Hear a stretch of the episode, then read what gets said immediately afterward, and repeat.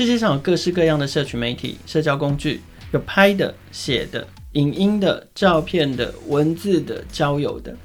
可是我相信每个人都会有想找个人说说话，或者是想说些什么给谁听的时候。台湾新创服务目的主打用声音来表达情绪，希望可以鼓励大家勇敢开口说，让自己的心情拥有一个全新的出口。今天的节目，我们邀请到创办人 William 来跟大家聊聊。欢迎收听《创业新生代》，带你听见创业新生代。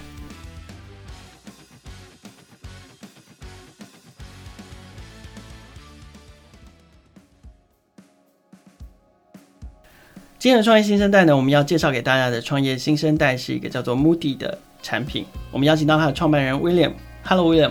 Hello，大家好，我是 Moody 情绪社交心灵社群 APP 的创办人威廉。好，你们叫做。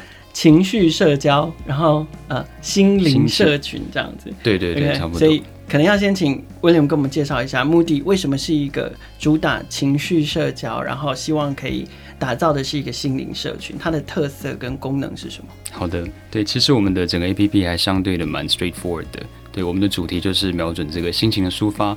嗯、那我们整个环境就强调说，你可以用全匿名的方式，然后在上面安心的用声音代替文字去抒发自己的心情。那另外就是在当中可以获得其他的用户，就跟你差不多经历的人的一些鼓励跟反馈，这样。那最后我们上面有一些投票的机制，嗯、让你简单的就是去寻求一些解答，这样。对，对，有我今天在用的时候，我看到有人就是呃直接用语音录制了一段他想要他想要讨论的议题。是是是。好，比如说呃出去吃饭的时候要给男朋友付钱吗？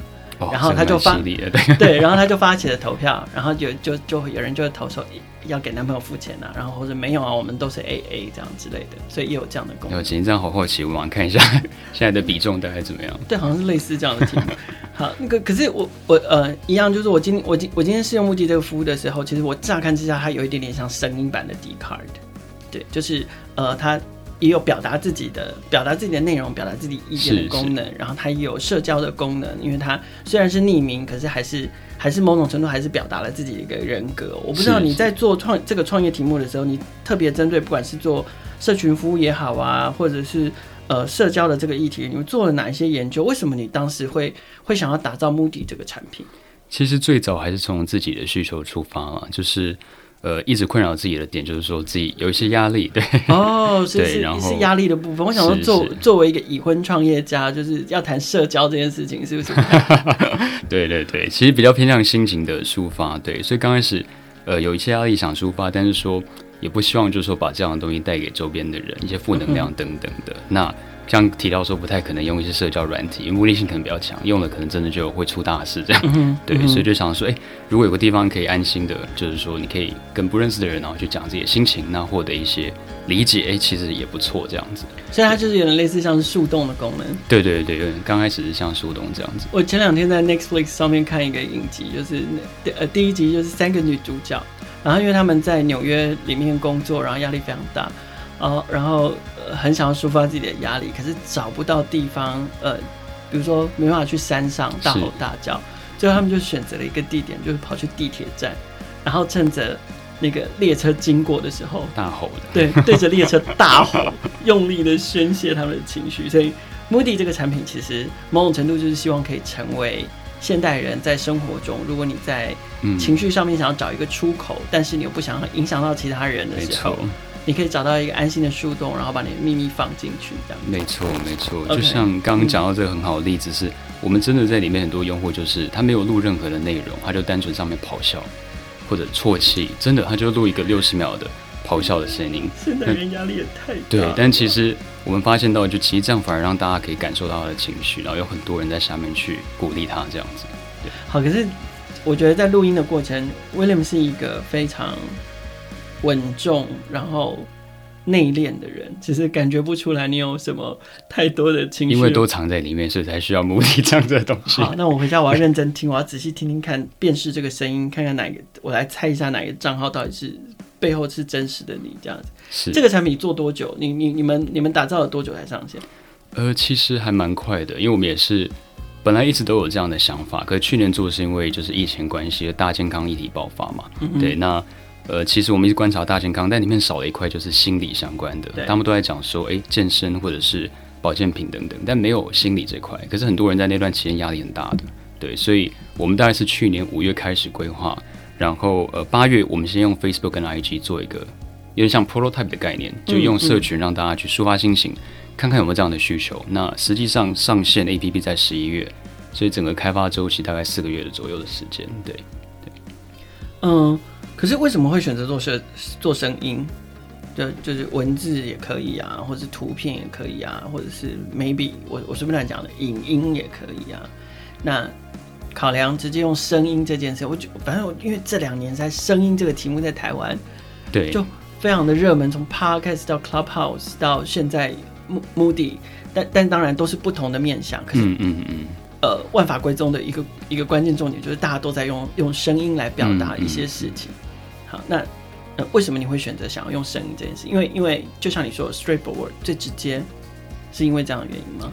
呃，这是一方面，对，像声音为什么会流行？我相信很多前辈们都讲，就是因为它很方便去聆听，不需要用视觉上或者其他的去怎么讲，就那个可能压力比较大，比较不方便听。但为什么心情跟声音这个东西，我们为什么做声音？是因为声音最能反映出当下的情绪，嗯哼，对。然后我们也做了很多的一些 research，像我们有做问卷调查，大概五百人，然后有一些焦点团体的访谈，对，然后也跟 KOL、KOC 讲，然后他们是觉得说，哎，其实舒压最好的方式就是直接说出口，而且是你真的要说出来，对，那让别人倾听的人感受到你的情绪，然后去理解到你这样，所以最后就选择用声音这样子。可不可以进一步聊聊这个研究？就是说，呃，透过这个研究，你们找到了。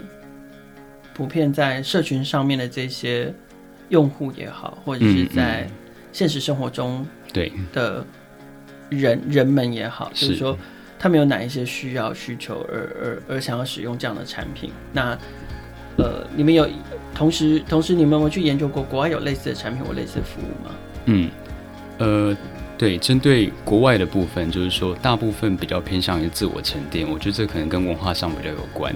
对，像美国的话比较多是诶新型的 diary 日记，嗯、或者说是冥想型的 APP，有没有像 Calm、Calm、Headspace？对对，对，但我们采取的 approach 比较不太一样，是说可能让。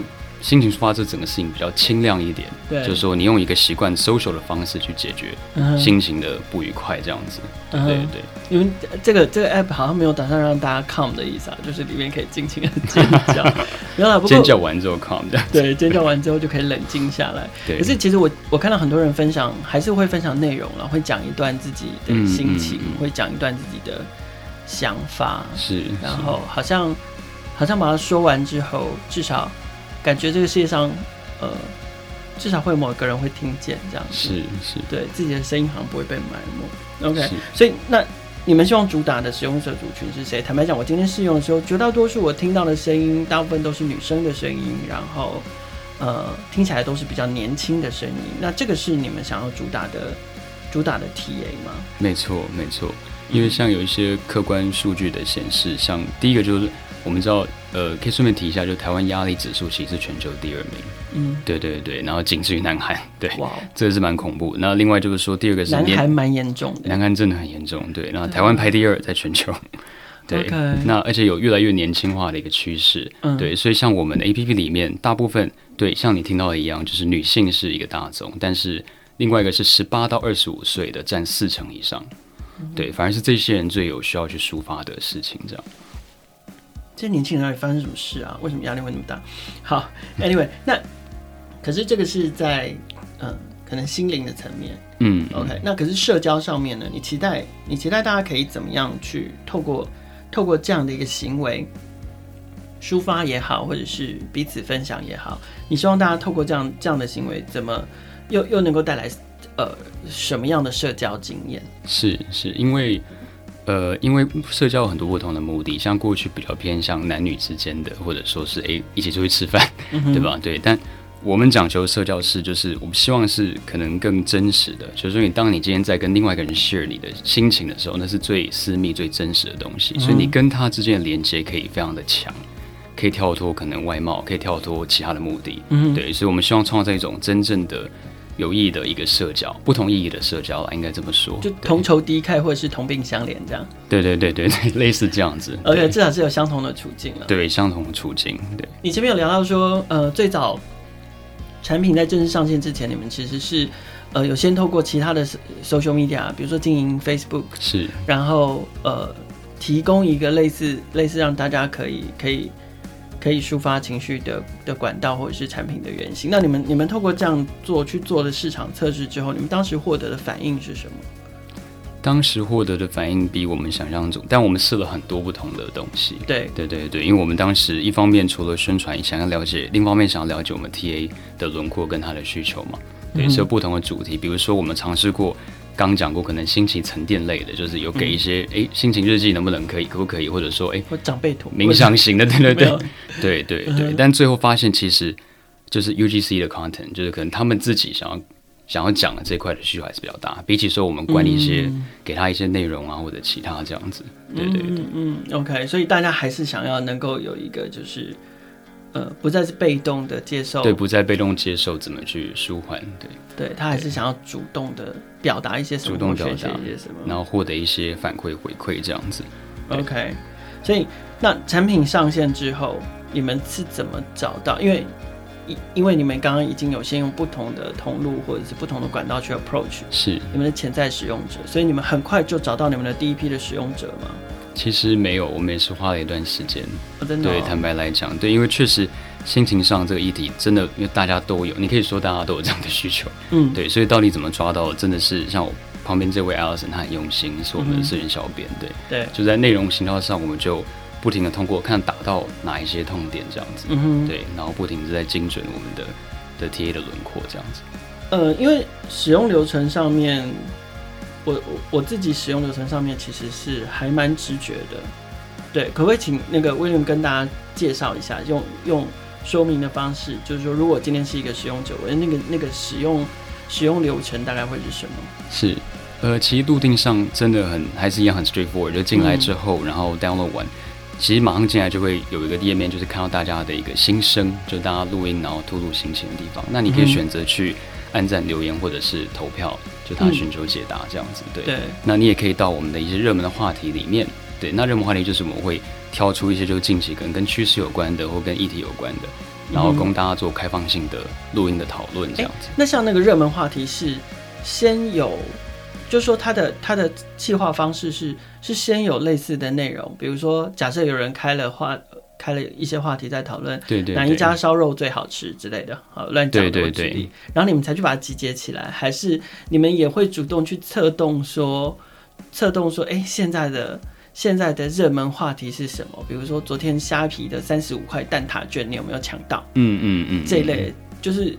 他他的策它的主主题策划方式会是什么？目前会比较像刚刚讲虾皮那种案例这样子。哦，就是你们也会开话题。对对对，我们主动去开一些话题这样子。嗯哼，对对对。但是其实一旦未来上面的这个这个主题越来越多的时候，其实你们我们就会开放让其他人也可以来知道这样的话题主题对对。OK，好，所以我们刚刚讲到的是可以去听，就是说呃，一进到页面就可以马上看到别人听到别人听人家的心情分享跟主题。那宣泄上的，如果我想要，如果我想要表达的时候，就是很简单的，上面点一个 button，然后就可以开始。对，右上角有个 button 点下去就开始六十秒内去读音。那之所以为什么六十秒，就是希望说，哎、欸，其实如果拉太长的话，就是无论是说的人或听人，可能情绪就没有办法那么的快速出去。对，所以我们把它压缩在六十秒这样子。所以想要掌握到大家的情绪，就是那个第一第一个瞬间，然后最直觉、最对、最直觉，就你不要想太多，就我们不需要你思考太多，当下你什么样的心情就直接讲，也不用组织自己的语言这样子。那可是哭六十秒不够怎么办？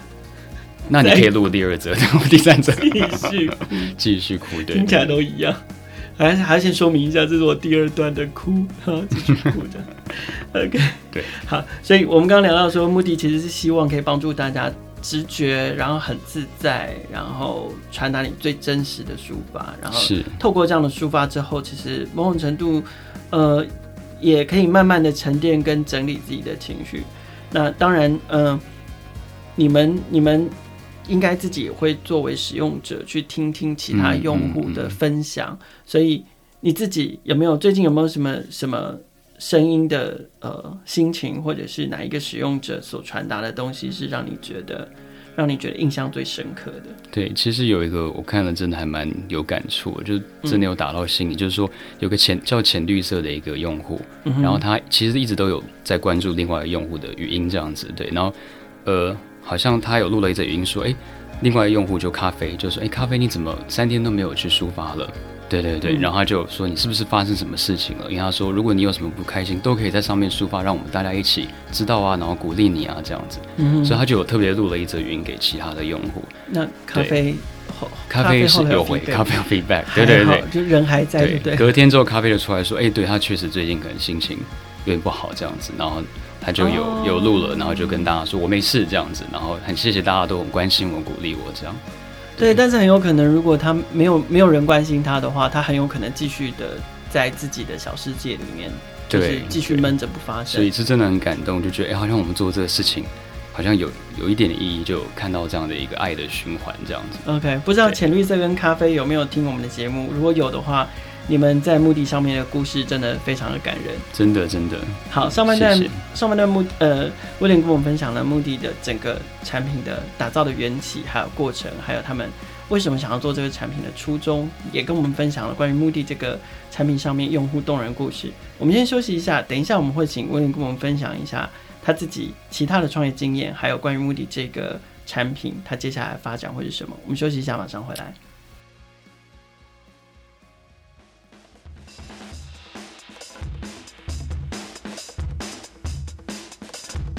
大声说出来，找到懂自己的人。在 Moody，，你可以自由地抒发心情，无论好心情、坏心情、轻或重，相信都会有人听到，也会有人懂。现在就到 App Store 或 Google Play 搜寻下载 Moody。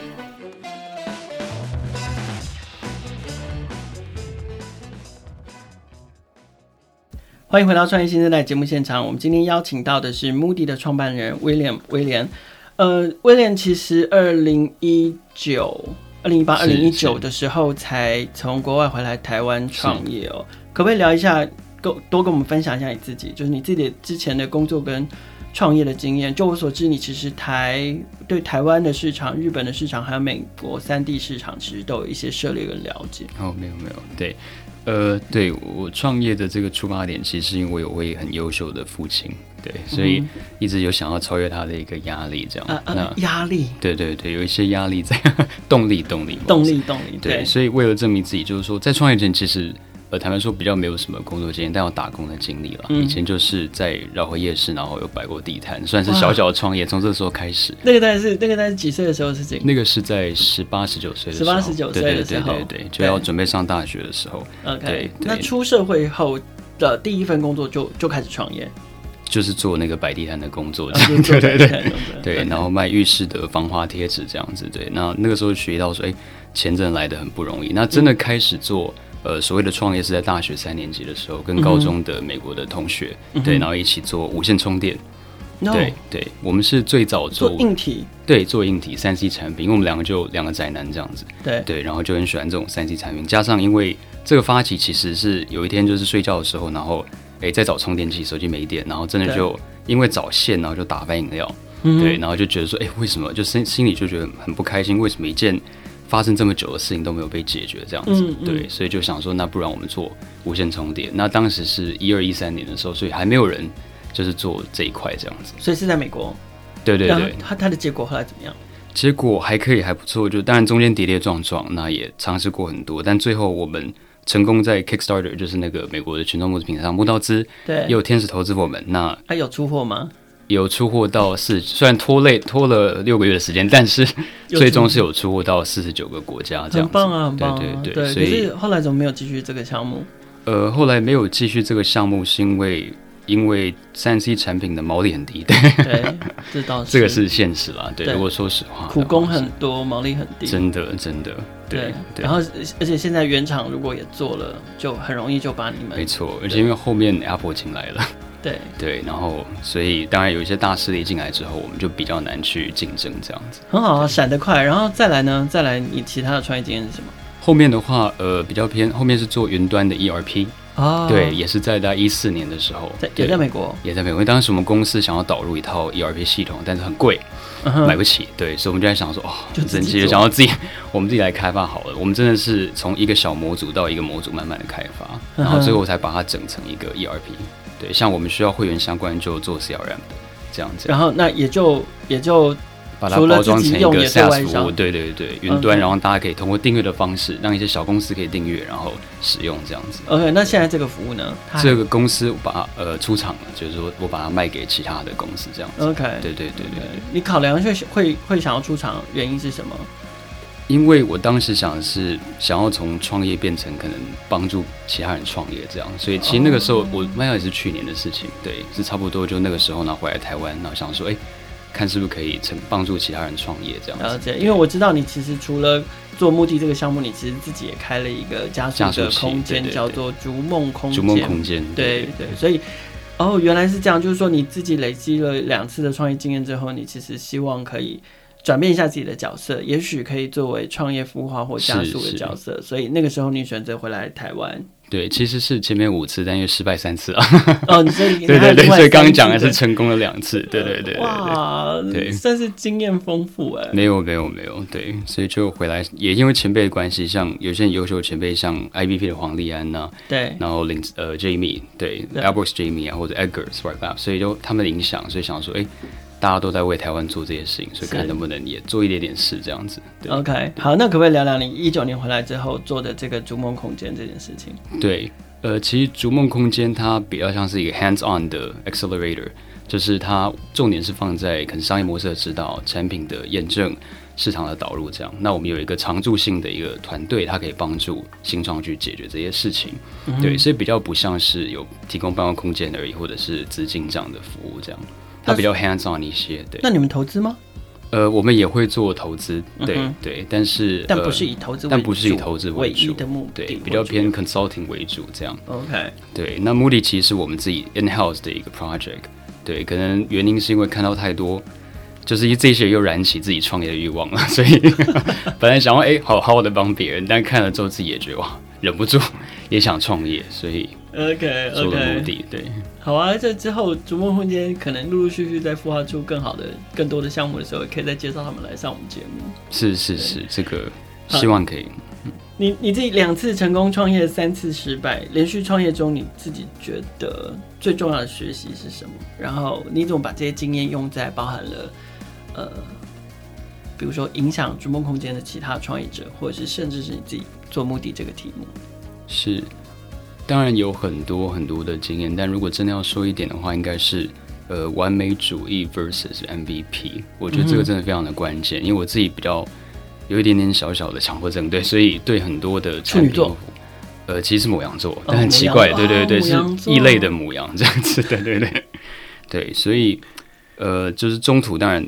就是在设计规划产品的时候，其实会非常的要求细节，对对，但往往这样总是失败的，对，节节奏不够快，没错，对，所以建议大家就是 MVP 的 concept 快速验证，这个迭代性的去发展比较重要。嗯哼，那这件事情有应用在 Moody 身上吗？其实有，对，因为 Moody 包含现在的状态，我们认为还是在 MVP，嗯，对，就是因为它实际上我们要呃达到的那个诉求，并还大概是四月的时候才会上线，对我还没有推出。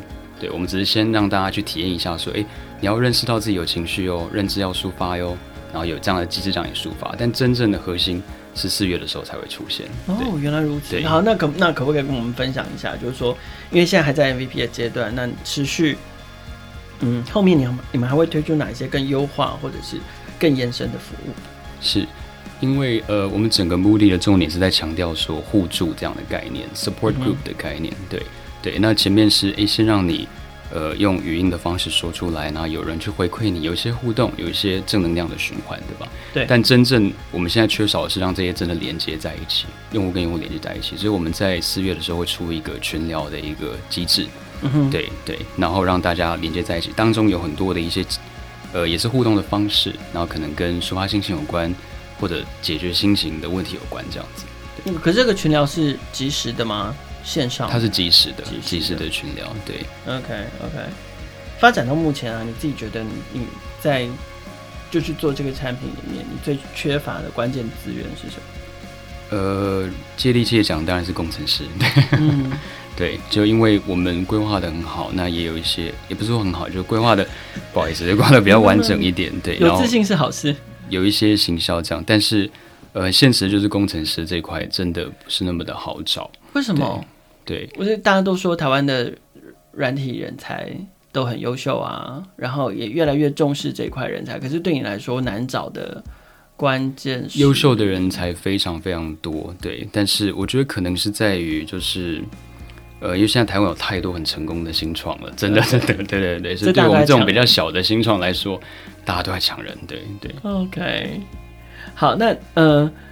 目前看起来，因为可能也是因为还在 MVP 阶段的关系，所以目前看起来 Moodle 是一个免费的服务。at least 上面没有看到其他，或或者是可能我还用的不够透彻，就是现在上面还没有看到其他有需要我要付费啊，要干干什么的方案等等等。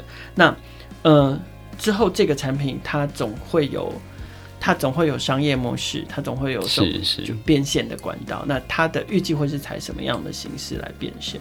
呃，我目前规划变现就是像刚刚讲，它的基本盘是通过群聊的方式去，可能在互动当中有一些变现的机制，又或者是说我们会开始导入一些真正解决这些心情的，可能 KOC、KOL，对，嗯、然后我会从这个角度去做一些可能商业模式这样子，所以就是也会有送礼物。诶、欸，送礼物吗？这类的吗？可以理解，差不多这样。对对对，okay, 可能更.更多是就是解决那一段了，就解决你的心情。那我 KOC KOL，然后可能有服务上的一些对对抽成这样子的概念。可是触碰到情绪这件事情，然后又做声音内容，有时候在社交平台上面触碰到这一类的议题是比较敏感的。是呃，比如说。呃，比比较显而易见的负面的，可能就是说像色情的问题，或者是仇恨言论。嗯、然后另外一块在社交媒体上，现在大家也比较重视的是，有时候情情绪是会有那个群聚的效应。没错。所以，呃，一个人心情不好的时候可能还好，结果聚集了十个人心情都很不好的时候，他可能会变得。特别的负面，嗯，到时候大家揪一揪说，那不然我们一起消失在这个世界上好了，诸如此类的状况。所以你们自己会怎么样去去控制跟把持，在透过声音透透过呃这个表达方式，嗯、尤其是在抒发情绪上面的那个尺度。是，对，其实这也是就是当然这也是我们我们担心它另外一面了，就是当然会有这样的一个顾虑，但我们。与其说是用可能一些技术方面的机制去控管它，可能更多的是在我们怎么对外去做沟通，跟我们潜在的用户或者现在的用户怎么去沟通。所以像我们做很多内容行销，它的深浅我们会比较特别去拿捏这样子。嗯，对。另一方面是在我们 APP 的设计，其实看得到它轻轻松一点，就是比较轻松、可爱、活泼这样的感觉。对对。然后你进来可能就不会想说我在里面可能去做一些诈骗啊，或者是一些可能跟情色有关的事情。那最后当然。呃，我们的把控是非常严格的，就一旦有看到任何类似的东西，我们会直接就把它下架下来。嗯，对对对。我我觉得也许未来可能还还得再多考虑一点，就是说，呃，可能要设计一些防护网、防护网的机制在里面。对对对对，对，因为毕竟这是一个直指人心的，比如说，就像刚刚你分享的那个那个浅绿色跟咖啡的经验，就是说，对，那那是因为有一个。有一个好朋友，或者是有一个有一个体贴的人，嗯、他、嗯、他发现到了一个用户突然突然从非常活跃变成特别的沉寂，嗯，对，所以也许像这样的防护机制是未来在产品规划上面可以设计的。哦，这是一个非常好的想法，谢谢。嗯、好，最后一个问题就是说，我不知道在你的蓝图里面，在在你想象的蓝图里面，Moodle 这个产品，你希望可以怎么样去影响，或者是改变？呃，使用者的生活，呃，对，在这一点，就是因为刚刚说过，其实这个东西从自身的需求，当然有一些其他的调查，所以一直希望的是说，可以打破我们亚洲人或台湾人对于呃面对心理压力这样的一些污名化的事情，就是说，其实你有心理的需求是正常的，对，然后你可以去找人家说，你可以找人家协助，所以希望去破除这样子的一个标签，对，然后。也希望大家可以更多的去相互的帮忙，对。那当然，我们的切入点比较偏轻咨询，对、嗯、我们不是真正的用医疗的概念去切入，就是希望说，哎，让你习惯，让年轻人习惯，就是用你习惯的方式，一步一步的去抒发，不要等到爆发那一天，就是每天释出一点点，对，那就不会有那一天这样子。对，嗯、这是我们所希望看到。所以如果有一天，呃，也希望就是说，当大家有一天在询问舒压方式的时候，然后除了一些可能健身运动或者其他能讲到 Moody，那我们就非常的开心。就是诶，有一个 App 叫 Moody，它可以帮助你抒发心情。OK，我觉得在呃声音越嘈杂的年代，有时候自己的声音会特别难被听见。嗯，然后在人越多越拥挤的年代，有时候你会特别觉得特别的孤单。没错，对，所以我们希望 Moody 可以成为一个呃，尤其是对我们现代人、亚洲人来说，比较不敢。表达自己的情绪，然后甚至不敢开口说出自己内心真正想说的话的那个那个神秘的树洞，可以从这边练习，从从这里开始练习，然后练习把自己想说的事情说出来。嗯嗯嗯。也许到了现实生活中，慢慢慢慢的，你也更能够勇敢的对于你身边的人，真实的说出你心里面真正的感受。创业新生代每周固定在 SoundOn 更新。创业小聚的朋友，除了可以在 SoundOn 上听见每一个创业新生代的故事，我们在不同的平台也有放送，包括 First Story、KKBox、Apple Podcasts、Google Podcasts 还有 Spotify。每周三跟周五都会新鲜上架，欢迎大家随选收听。记得要订阅、分享，还有跟我们一起共同关注创业新生代。